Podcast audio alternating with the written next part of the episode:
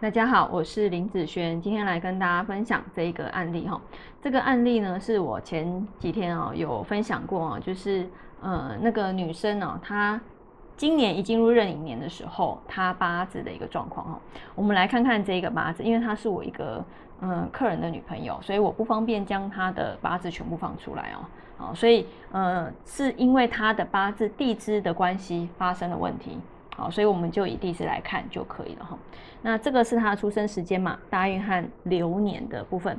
好，我们来看看，以他是跟日主的人，在感情里面他是女命。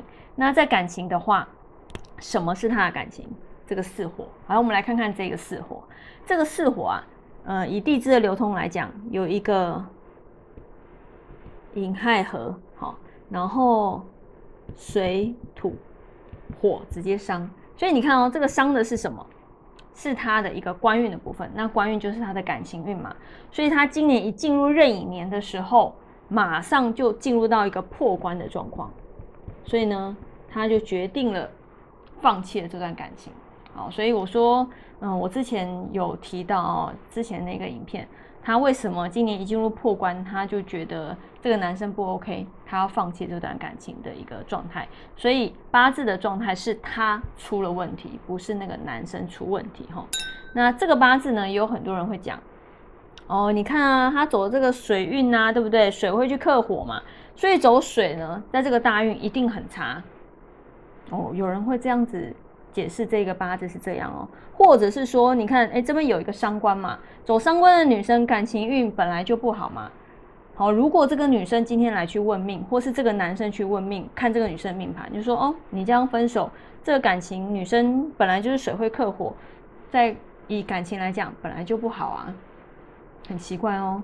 然后如果呢，今天他们两个好好的，好，然后你帮他们看命盘。他们已经结婚了，好好的感情很好。你就说啊，还好有一个这个木啦，水生木生火啦。我跟你讲，外面很多人都这样解释命盘。那你说这个八字真的不好，是因为他走了这个财的关系，走了这个财的关系，造成他的这个破关的状况。好，那也有人讲说，哎，那既然财是他的忌神，哦，食伤财都是忌神嘛，因为如果可能是生强的部分。好，那如果以身弱，那个硬笔会是他的用神啊？那我跟你讲，以这个八字来讲，走个走个酉是他的比劫嘛，对不对？劫财的部分，好，走这个金，你就说走比劫会好？告诉你，走这个金照样一样是破财啊，哎，不一样是破关呐，好，一样是破关的，所以不是说嗯走硬笔一定好，好，或者是走。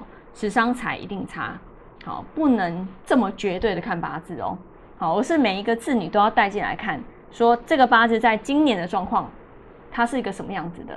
好，那容易发生什么事？因为这个运势很很很有趣的地方就是，当你的这个五行进来的时候，它会让你有这方面的想法。你容易怎么想，你的行为就会去怎么做，就是因为他有这个分手的想法。所以他就做了这样子的事情，好，所以运势为什么有时候算的这么准，是因为他让你有这样子的想法，所以你才会去做嘛。他不让你有这个想法，你怎么可能会去做呢？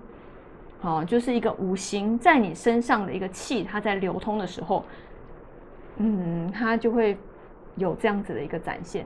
好，它会控制你的想法哦。好，你的五行气其实是会控制你的想法。那比较悬一点的人就会觉得啊，这个东西好悬哦。好，那其实我觉得就不要这样子去看了，因为嗯，你如果太迷的话，就变迷信了。